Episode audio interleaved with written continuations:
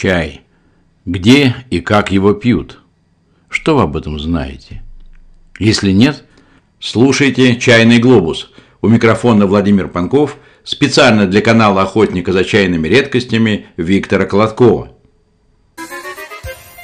Россия. Китай.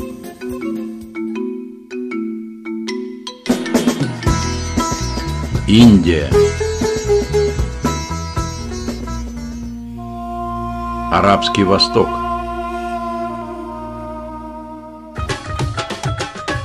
Северная Африка. Япония. Европа.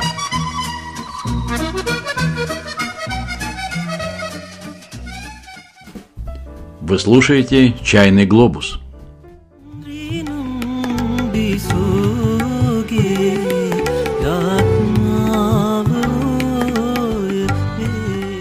Сегодня наш путь на чайный остров Цейлон. Что можно о нем рассказать, об этой самоцветной родине сапфиров, топазов и рубинов? К примеру, о самой большой в мире ступе, сделанной человеческими руками из кирпича и высотой лишь на 20 метров меньше знаменитой пирамиды Хеопса. Или об одном из самых старых на Земле священном дереве Бо, которое выросло из саженца, привезенного 2000 лет назад из Индии – от того самого эпичного дерева, под которым Будда обрел просветление. Можно рассказать о буддийском храме в целых восемь этажей, в котором нет ничего, кроме фресок на стенах и надписей. Все это похоже на чудесную книгу историй. Храм как книга с картинками. А праздники в день новолуния с великолепным шествием сотен празднично одетых монахов и барабанщиков, жонглеров и акробатов, факельщиков и разряженных в цветные попоны слонов – о том, почему на Цейлоне женщины не могут ехать верхом на слоне, а только на слонихе. Обо всем этом и еще многом-многом другом можно рассказывать, говоря о славном острове Цейлоне. Например, о том, что главной фигурой здесь долгое время была, как можно подумать, совсем не сборщица чая, а швея. Но конкуренция, жестокая и беспощадная, сделала так, что именно чай стал для острова настоящим спасением. Теперь и уже давно это воистину чайный остров. История первая. Если в рай, вам сюда.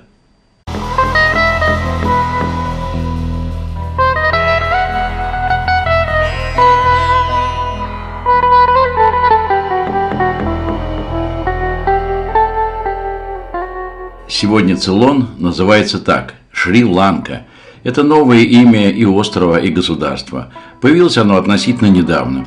И только в названиях чаев и чайных компаний, для которых Цейлон – это хорошо знакомый в мире и уважаемый бренд, было сделано исключение. За ними сохранилось это благозвучное колониальное имя – Цейлон.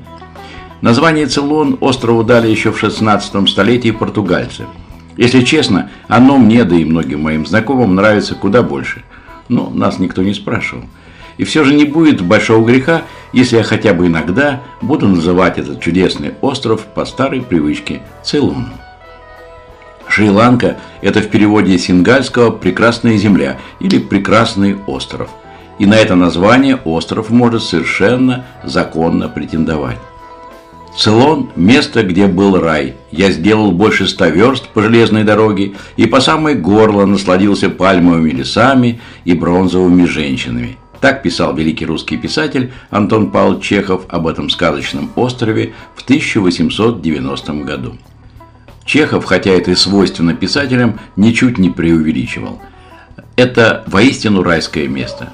Совсем не случайно на острове есть пик Адама, самой почитаемой горы Шри-Ланки. Некоторые считают, что именно с нее спустился на землю изгнанный из рая Адам. Другие, правда, клянутся, что это был Будда или даже бог Шива – а Будда, стоящий, сидящий, пребывающий лежа в нирване, таких статуй здесь сотни, наверное, больше, чем где бы то ни было на земле. Есть еще и такая, совсем библейская достопримечательность. Если пройти по высокогорному плато национального парка Хортон Плейнс, то можно добраться до удивительного местечка под ободряющим названием «Конец света». Ну еще бы. Плато здесь резко обрывается, Одно неверное движение, и ты с известным ускорением летишь с высоты 700 метров. Ну, понятно куда. Теперь вы, надеюсь, убедились, что остров Цейлон действительно священное место. Но, как утверждал в своем дневнике в апреле 1841 года князь Алексей Дмитриевич Салтыков, не всем пришелся по душе этот славный остров. Один из моих спутников, пишет князь, на чье общество я более всего рассчитывал, приходит совершенное отчаяние. Что за страна? Ни висту, ни скачек, ни клубов, ни порядочных домов, да еще и задыхаешься от жары. Ну что ж, добавлю я, на всех не угодишь. Кому по душе скаковые лошади, а кому цейлонские обезьяны. Ну вот с чем точно не поспоришь. Природу Шри-Ланки можно описать только одним словом – райская.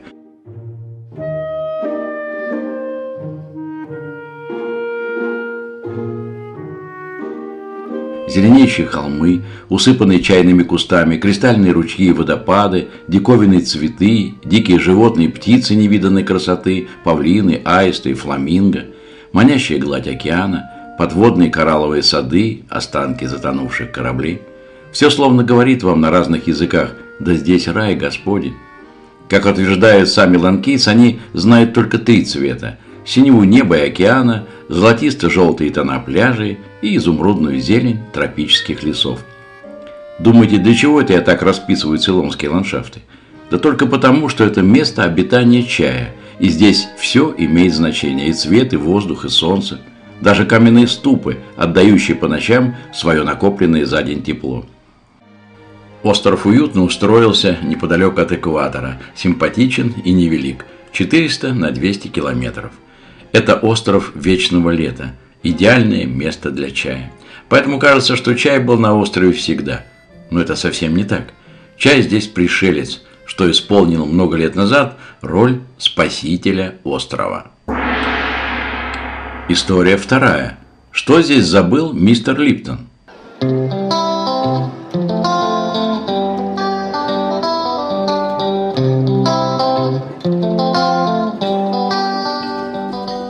История чая для Шри-Ланки – это, по сути, история его народа за последние 150 лет. Уроки жизни и выживания, поисков и потерь. Так что, говоря о цейлонском чае, помните, это не просто ароматные листья, в них заключен подлинный аромат истории. Англичане считают чай своим подарком всем ланкийцам. В каком-то смысле так и есть, но, как вы понимаете, подарки от англичан редко бывают бесплатными. Много лет назад, когда на острове хозяйничали голландцы, Цейлон буквально пропах корицей.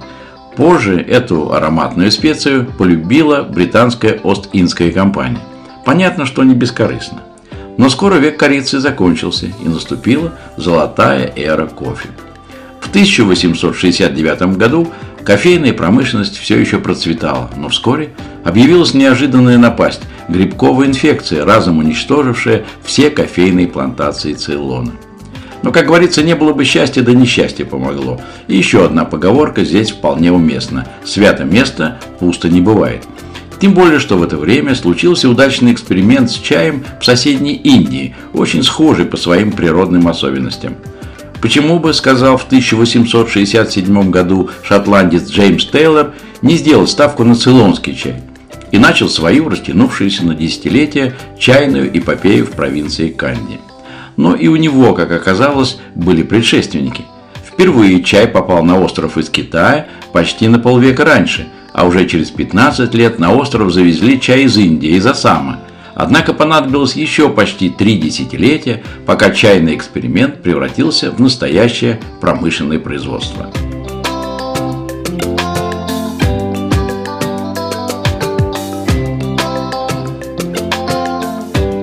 В истории цейлонского чая был еще один знаменитый человек, который, собственно, и стал знаменитым благодаря чаю. Это британский предприниматель Томас Липтон. Вам это имя наверняка знакомо. Это чайный пакетик, который сегодня лезет в глаза в любой продовольственной лавке. Пакетик, ненавистный всем чайным снобам. Но 150 лет назад Липтон был не пакетиком, а успешным продвинутым бизнесменом, которого за особые чайные заслуги перед британской короной королева Виктория наградила рыцарским титулом. И что же он сделал? Скупил по низкой цене несколько плантаций для того, чтобы иметь возможность поставлять чай в свои магазины напрямую, экономя на услугах посредников. провел масштабную рекламную кампанию своего чая и продавал его по цене 1 шиллинг и 7 пенсов за фунт, в то время как средняя цена на чай в Англии составляла тогда целых 3 шиллинга. Позднее сэр Липтон легко покорил и Соединенные Штаты. Яркие рекламные щиты долгое время возвышались над складами сэра Липтона в Нью-Йоркском порту. Сэмпл статистика. Чайные цифры.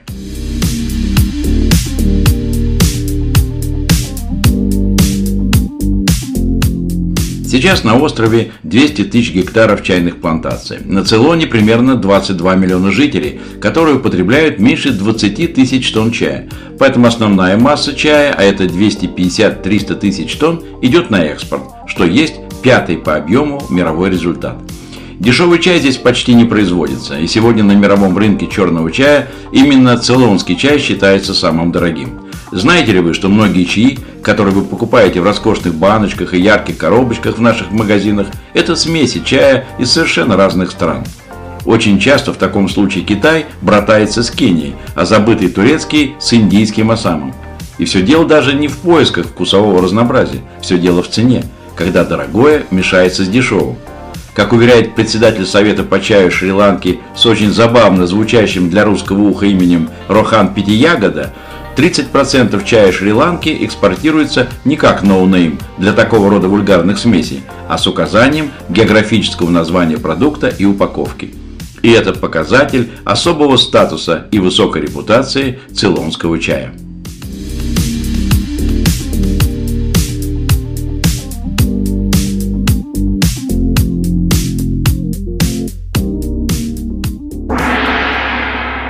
История третья. О чем ведает Аюрведа?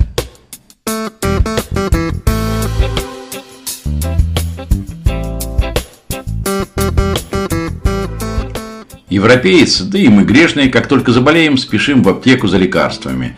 А ланкийец, островитянин, спешит на местный рынок. За специями. Их здесь море. Местная медицина аюрведа отлично осведомлена о пользе той или иной специи при различных хворях. Применение природных средств на Шри-Ланке стало очень серьезной наукой, которую в течение столетий по сути создали буддийские монахи.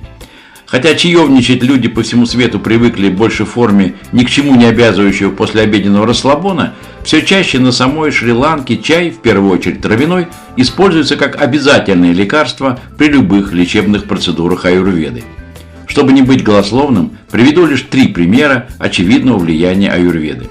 Многие из нас, особенно американцы, упорно борются с излишним весом. Голодание, суровые диеты, а вот ланкийцы не бывают толстыми, но при этом очень любят покушать, предпочитая весьма жирную и сытную пищу. Не среди них и откровенно лысых. И еще, средняя продолжительность жизни на острове около 70 лет, что совсем не вписывается в южные стандарты. Индийские сородичи ланкийцев живут в среднем лет на 10 меньше. Юридическая медицина доступна не только местным жителям, но и заезжим туристам. В любом саду специй, помимо чайных садов, есть на острове такие, можно не только посмотреть на экзотические растения, но и приобрести готовые препараты, а к ним бесплатно медицинские советы и конкретные рецепты. К чему я все это?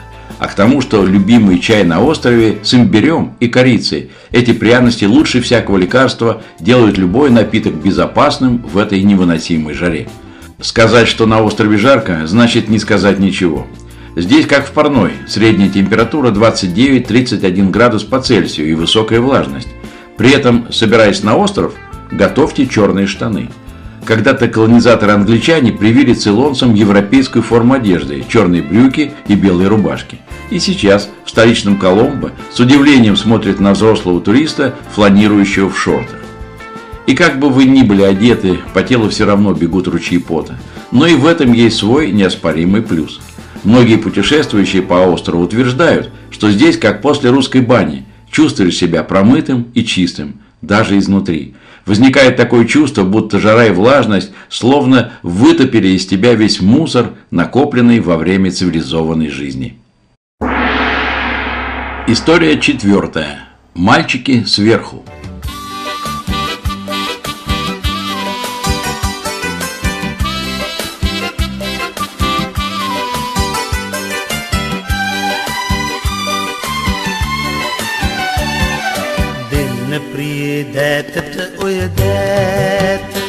Теперь самое время пройтись по главным чайным садам. Но прежде еще несколько слов о цейлонском чае вообще. Хочу сразу сказать, не стоит относиться к нему пренебрежительно. Если китайский чай по понятным причинам вывести за скобки, то среди оставшихся мировых чаев цейлонский чай, скорее всего, займет первое место. Не случайно он так популярен в мире, хотя и относительно дорог. На Цейлоне 7 основных зон, пригодных для выращивания чая. Каждая из них отличается определенными географическими особенностями, высотой чайных садов, разной влажностью воздуха, Поэтому чай, совсем как в Китае, выращенный в каждой области, имеет свои особые оттенки вкуса, аромата, крепости и цвета настоя. Как рассказал Миланка Суду Синки, сотрудник одной из чайных плантаций неподалеку от Нувара-Элея, на сегодня существует, на минуточку, более 600 видов цейлонского чая. Причем делятся они на три основных группы в зависимости от высоты выращивания чайных кустов – от 600 до 2000 метров над уровнем моря. Чем выше в горы, тем чайные листья становятся мягче, сочнее и содержат большее количество питательных веществ и неповторимого растительного аромата. Один из самых известных чайных регионов – это плантации Канди. Расположены они невысоко, примерно 600 метров над уровнем моря. Именно здесь выращивают крепкий, насыщенный, черный и зеленый чай с изумительным вкусом. Сюда приезжает не так много туристов, так как большинство из них предпочитают высокогорные районы. И все же, есть в этих местах своя прелесть. Во-первых, можно отправиться в Канди прямо через джунгли, достаточно экзотическим способом, на слонах. Настоящих, живых слонах. Такое 45-минутное путешествие обойдется примерно в 25 долларов на двоих. Любопытное ограничение. Мужчина может ездить на слонах обоего пола, а вот женщина – только на слонихах. На слоне женщины нельзя ездить исключительно по той причине, что он, то есть слон, мужчина, а женщине быть сверху не положено. На салоне никто пока деление на женщин и мужчин не отменял. Но возможно, что скоро все изменится, и слонам объяснят новые правила поведения полов, принятые в западном мире. Я думаю, что слону все равно, кто сидит на нем сверху. Главное, что он-то про себя знает, как правильно поступать со своей слонихой.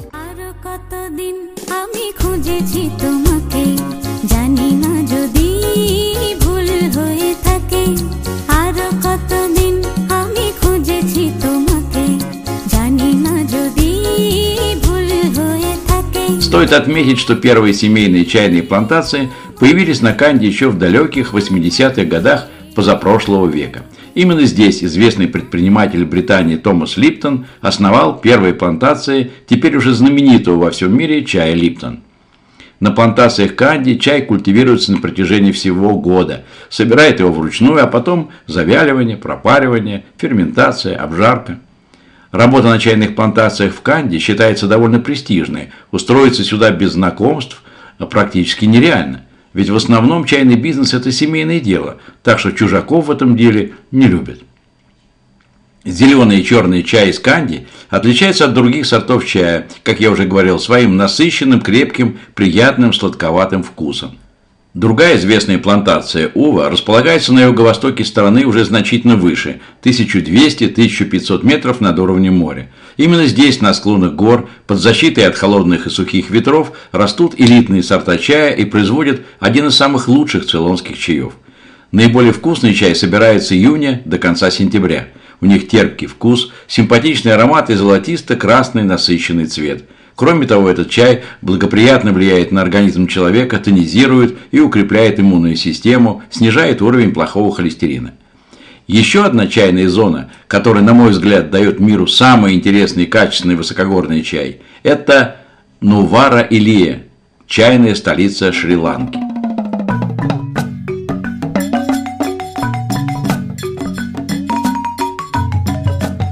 Нувара-Илея – это высокогорное плато, которое расположилось на высоте около 2000 метров над уровнем моря. Кстати говоря, название самого этого места означает «над облаками». Чаю, который выращивается на этих плантациях, всегда обеспечен ажиотажный спрос по всему миру. Это экологически чистый продукт самой высокой категории. А еще Нувара-Илея – это самые большие и крупные чайные плантации, среди которых можно гулять, наслаждаясь великолепными видами и свежим воздухом. Идеальный климат и погодные условия позволяют выращивать и собирать чай золотистым, светлым настоем, освежающим гармоничным вкусом и тонким ароматом. Не случайно его называют шампанским цейлонских чаев. Игристо, безалкогольно и без дурных последствий. Собирают чайные листья круглый год, но самый вкусный и ароматный сбор с начала года и до самого марта. Кстати, местечко Новарелея – это своеобразная маленькая Англия. Почему? Потому что именно в этом городке, примерно в пяти часах езды от шри-ланкийской столицы Коломбо, селились все самые известные британские чайные плантаторы.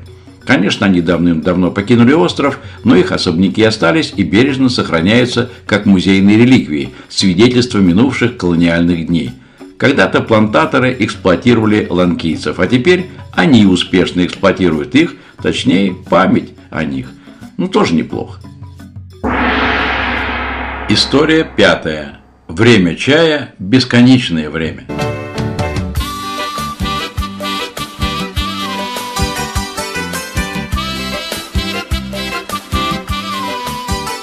В отличие от почитаемой на острове Британия традиции пить чай в определенное время – знаменитый Five O'Clock, островитяне и ланкийцы предпочитают, если так можно выразиться, бесконечное время для чая.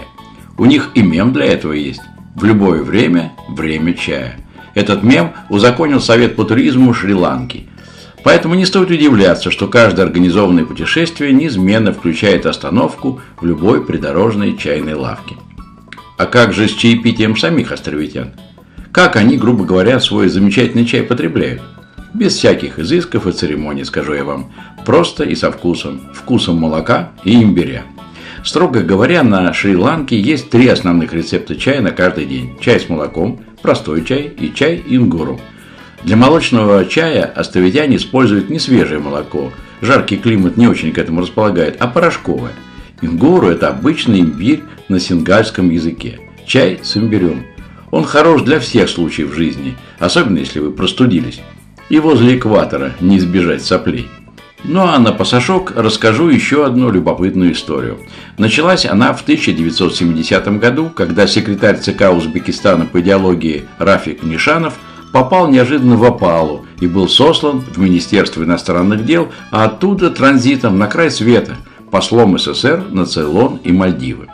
Это был путь многих опальных партийных функционеров, вроде не ссылка, но и перспектив никаких. Можно себе представить уровень таких псевдодипломатов. Чванливые, глупые, самоуверенные. Но вот с Нишановым все вышло иначе. И не глуп был, и деликатен. Сумел таки развернуться на только что получившей тогда независимость Шри-Ланки. Что мог получить СССР от этой страны в обмен на экономическую помощь? Ну, конечно, чай. Причем очень хороший, которого в Союзе катастрофически не хватало. И тогда, в один прекрасный день, Рафику Нишанову спустили директиву. Надо было подобрать надежных поставщиков, чтобы обеспечить закупку крупной партии черного чая. Работа закипела. Сотрудники посольства, тогда их было всего-то 24 человека, и среди них, кстати, был и нынешний министр иностранных дел России Сергей Лавров. Так вот, дипломаты начали встречаться с производителями, торговцами, обсуждать закупку в местных министерствах.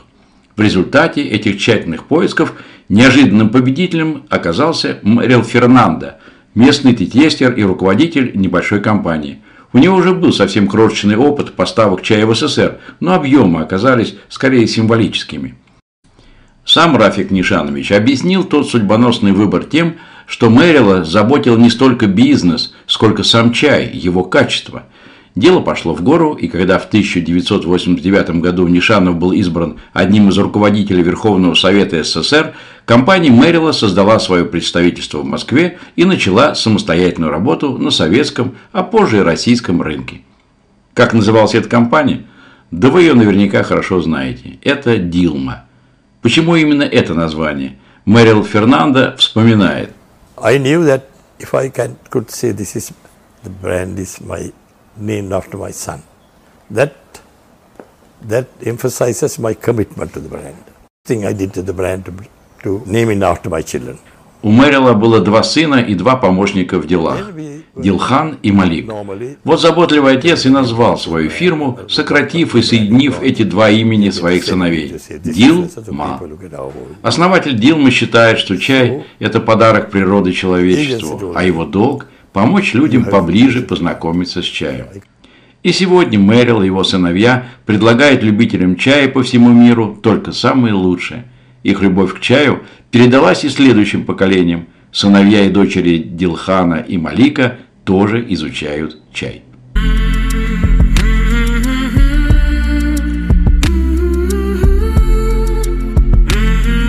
Вы слушали «Чайный глобус». Его вел Владимир Панков специально для канала «Охотника за чайными редкостями» Виктора Колодкова. До встречи на чайных материках.